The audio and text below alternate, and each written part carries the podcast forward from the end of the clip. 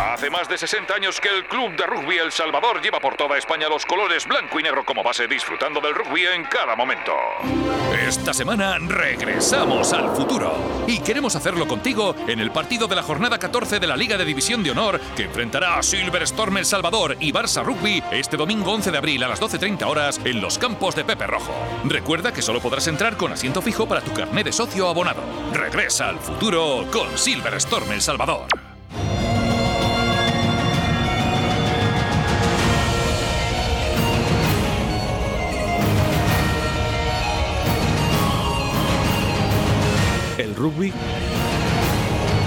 En Deportes 4G. Con Carlos Patino. Bueno, tenemos un lunes un poco atípico en el que no ha habido competición en el mundo del oval, pero aún así nuestros minutos de rugby en Deportes 4G no faltan. Y con ellos está, como siempre, nuestro compañero Carlos Patino. Buenas tardes, Carlos. Muy buenas tardes, Rubén. Efectivamente, ya ha llegado el turno del oval este lunes al 87.6 de la FM y lo vamos a ocupar de una forma un tanto especial, porque nos espera ya mismo al otro lado de la línea telefónica para compartir unos minutitos con nosotros una de las voces más autorizadas en este país para hablar de todo lo que tenga que ver con el rugby, con muchos años viéndolo, jugándolo y también escribiendo sobre él. Saludamos ya a Fermín de la calle, periodista y especialista en, el, todo lo que tenga que ver con el rugby. Muy buenas tardes, Fermín.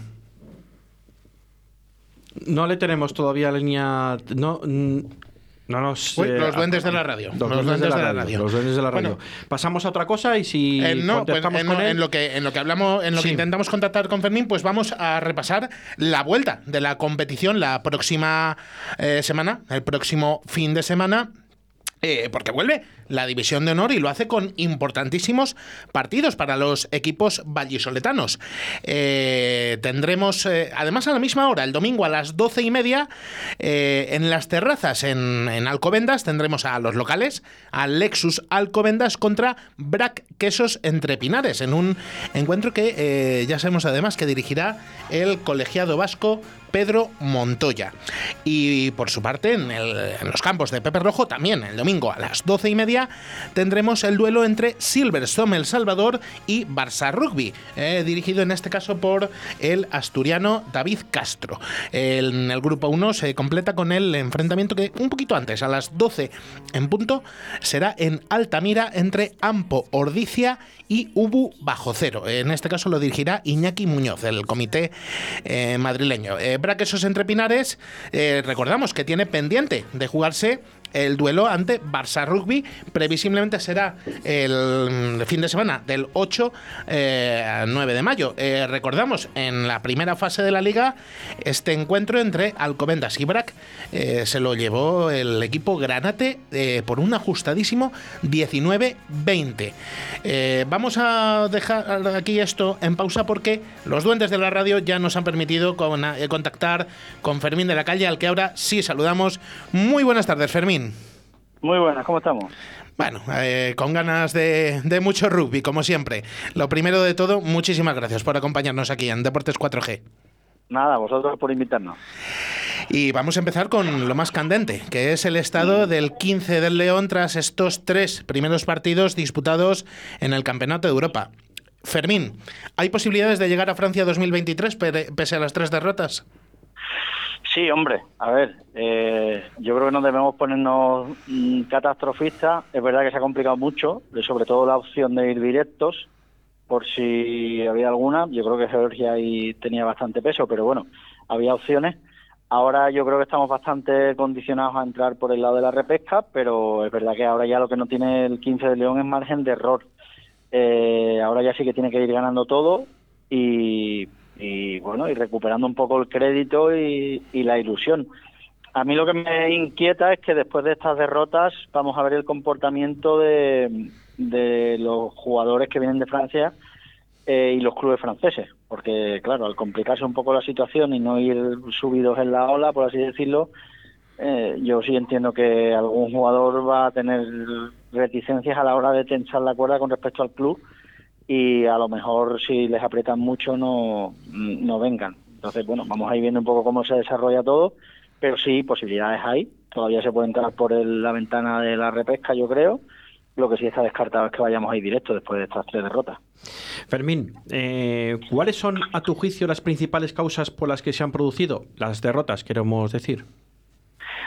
Para mí hay una de las que se está hablando poco, que es la, eh, la mala planificación. Eh, yo creo que en la federación desde hace mucho tiempo se habla de vamos a ir al mundial y vamos a ir al mundial y toda la presión, o sea, el proyecto deportivo de la federación desde hace mucho tiempo es que el 15 masculino vaya al mundial. Y eso significa que pongamos todos los huevos en esa cesta y que todos los medios se empleen en traer a los mejores jugadores que se puedan traer de Francia, que a mí no me parece mal porque le va el nivel competitivo de, de la selección, pero es todo cortoplacista. Entonces, eh, ese plan de tenemos que llegar como sea al Mundial, luego conlleva una serie de medidas que para mí son erróneas. Además de eso, tengo la sensación, vamos, no tengo la sensación, tengo la certeza de que el ambiente está bastante eh, tenso, hay mucha presión desde el principio, de hecho hay una rueda de prensa de Santi Santos al principio del torneo, antes de que se juegue, el primer partido con Georgia, en el que ya él habla de que está todo manipulado para que Georgia tenga un calendario favorable, que el tema de que a nosotros nos manden a, jugar en julio con los rusos está tiene que ver con eso y que, que, Georgia juegue primero en Portugal y a la semana jueguen con España eh, es en parte un modo de que los georgianos estuvieran una semana aquí adaptándose a la a las condiciones de la península ibérica para jugar el partido importante contra nosotros y ganarlo. Entonces, lo puedes pensar, pero yo creo que es muy erróneo mandar ese mensaje al equipo, a los jugadores, porque les estás metiendo presión. Ya, ya está justificando que vayamos a donde vayamos, está todo condicionado y, que probablemente tenga razón, porque eh, nosotros nos hemos quedado fuera del, de la Junta Directiva de Rugby Europe, que es el, órgano de decisión de, de la institución, porque los votos nos han dejado fuera y han preferido meter a Portugal. Y recordemos, y recordemos, Fermín, que apartados también en cierta medida de World Rugby. Sí, sí, bueno, World Rugby, nada más que hay que ver lo que le están haciendo a las leonas. O sea, que Irlanda no juegue en marzo con, con las leonas después de que las leonas lleven un mes trabajando y ganen el europeo, es una medida en la que World Rugby directamente eh, apoya a las, a las irlandesas. Hay que recordar que incluso se plante, bueno, no se plantearon. Eh, eh, dieron los primeros pasos para que Irlanda se clasificase directamente para el Mundial y las Leonas se quedasen fuera, pero hubo una queja en la que ahí Rusia nos apoyó y, los equipos, bueno, Países Bajos también, los equipos, digamos, del segundo del Tier 2 de rugby femenino se plantaron y bueno, el Rugby tuvo que recular, pero yo creo que en rugby es bastante obvio que no tenemos ni peso, ni, ni, decisión, ni voto, ni nada. O sea, en, en, Europa no tenemos voto, pero sí tenemos voz, por así decirlo. En Rugby ni tenemos voz ni tenemos voto. Entonces, bueno, también esto es una. Yo creo que tiene que pesar en el cargo de la federación. O sea, no nos hemos, no nos hemos sabido posicionar, no tenemos ningún tipo de figura referente o alguien que se haya sabido mover en la fontanería de eso y lo estamos pagando. Vamos a cambiar, si, si te parece, un poquito de, tercio a, a, la cara amable, a la, a la cara buena, porque eh, recordamos que estamos hablando contigo desde el que defines como un trozo de Francia en medio de Castilla o un condado inglés a orillas del Pisuerga. ¿Qué te merece de, opinión el, el trabajo del rugby vallesoletano en los últimos años? Bueno, eh, el rugby vallesoletano, a ver, para mí el rugby vallesoletano hizo una cosa bien, que fue trabajar. Mm, hay, hay, muchos eh, síntomas que lo hacen bien desde hace mucho tiempo. Para empezar, está fundado en colegios, lo cual ahora está empezando a ocurrir en otros sitios. Eh, y la federación, por ejemplo, se ha subido a ese carro con el Getting to Rugby metiéndolo en, entre comillas en los colegios. Pero la clave para mí del éxito de Valladolid es que los dos equipos están eh, tienen una base en, las escuelas y en los colegios.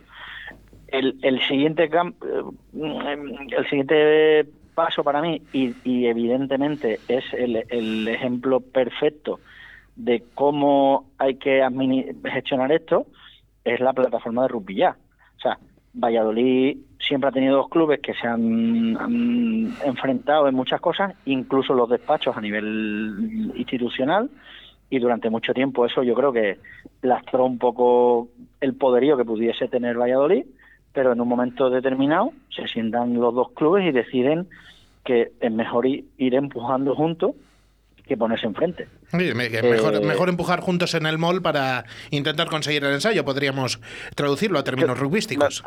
claro, o sea, todo lo que nosotros presumimos de que somos un deporte de equipo, luego a nivel de gestión es mentira. Cada uno tira para un lado y, bueno, pues acabamos teniendo lo que tenemos. El, escenario que tenemos, que pues desafortunadamente no es el mejor que, hay. Em, sin embargo, Valladolid sí lo hizo y Valladolid eh, con una competencia histórica y una rivalidad que, es, que siguen teniendo porque es muy fuerte, pero sin embargo son listos y en ese aspecto se pusieron los dos a empujar para el mismo sitio yo creo que tuvieron en el ayuntamiento un socio muy importante, creo que, que Oscar, bueno, pues el, alcalde de Valladolid, que, que, tiene pasado también rugbístico, desde el primer momento vio que era un, un escaparate magnífico y que ellos querían apoyar por todo lo que significa el rugby y por todo lo que significa específicamente el rugby de Valladolid y eso ha dado unos resultados maravillosos. Entonces creo que es normal que Valladolid sea la capital porque yo yo personalmente vivo en Madrid y en Madrid cada club va por su lado. sí, haciendo, haciendo toda la guerra por su cuenta, podríamos decir. Sí, y entonces así no vamos a ningún lado.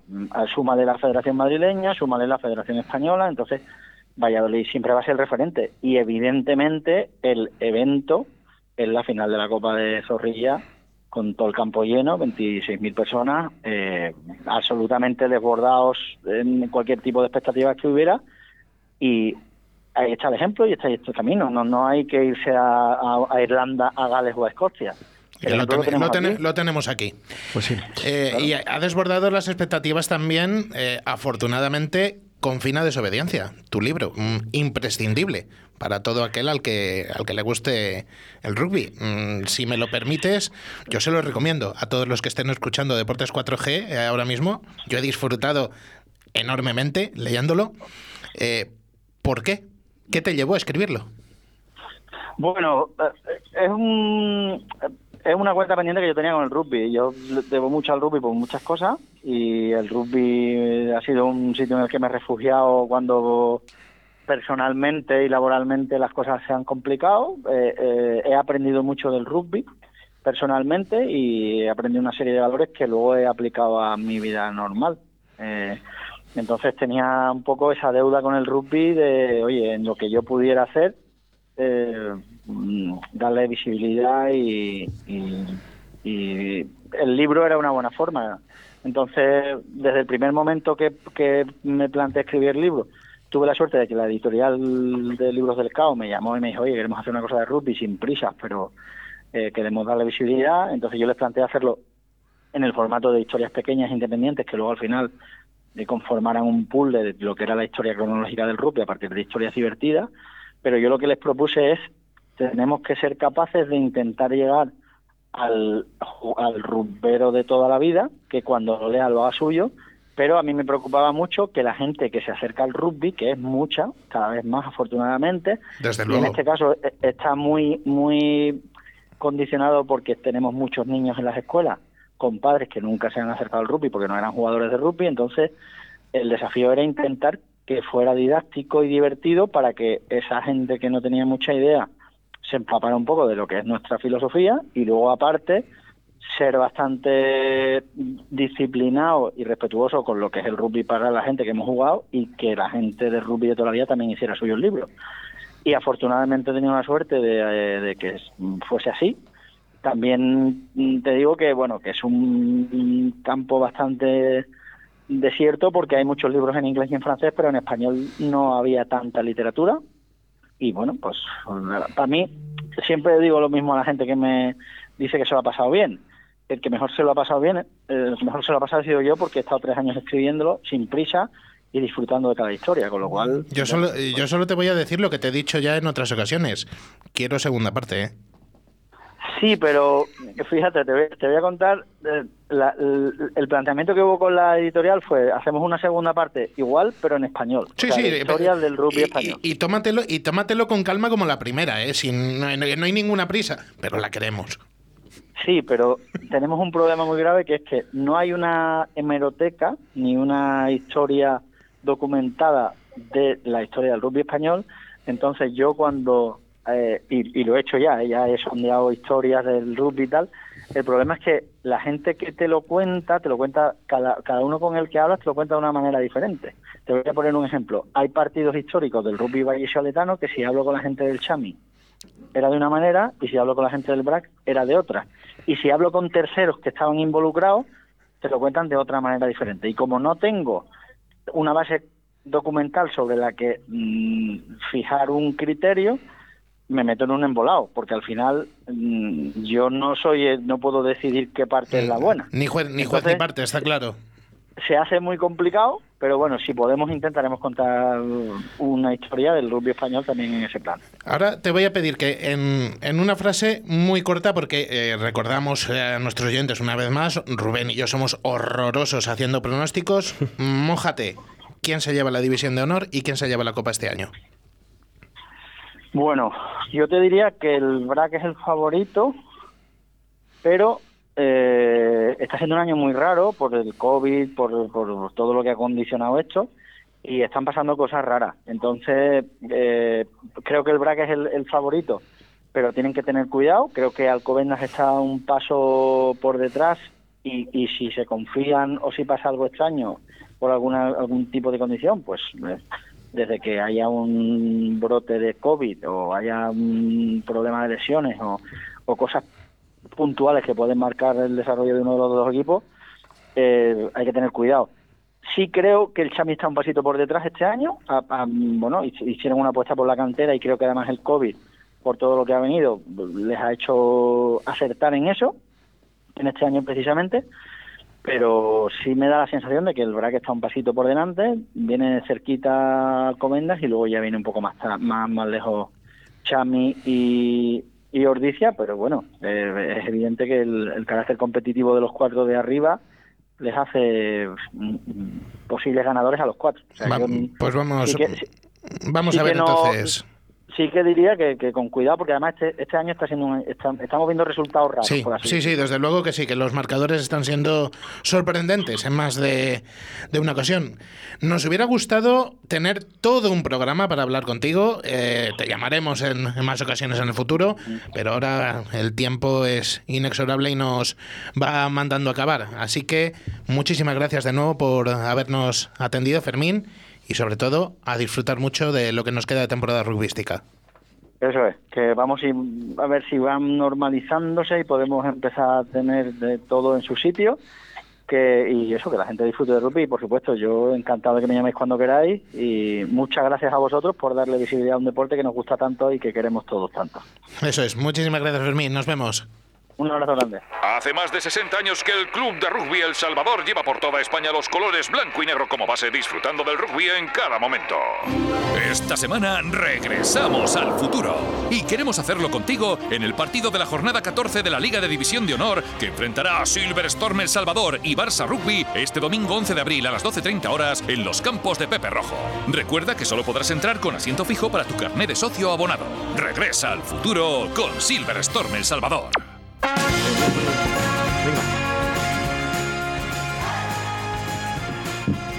Bueno, recordamos rápidamente el horario de los dos partidos de los equipos vallisetanos. Lexus Alcobendas para que esos entrepinares en las terrazas, domingo 12 y media. Silverstone en Sablador Barça Rugby, Pepe Rojo, domingo 12 y media. Nos quedamos sin tiempo. Esta tarde más y mejor en la tertulia de Deportes 4G. Chao, chao, chao. Radio 4G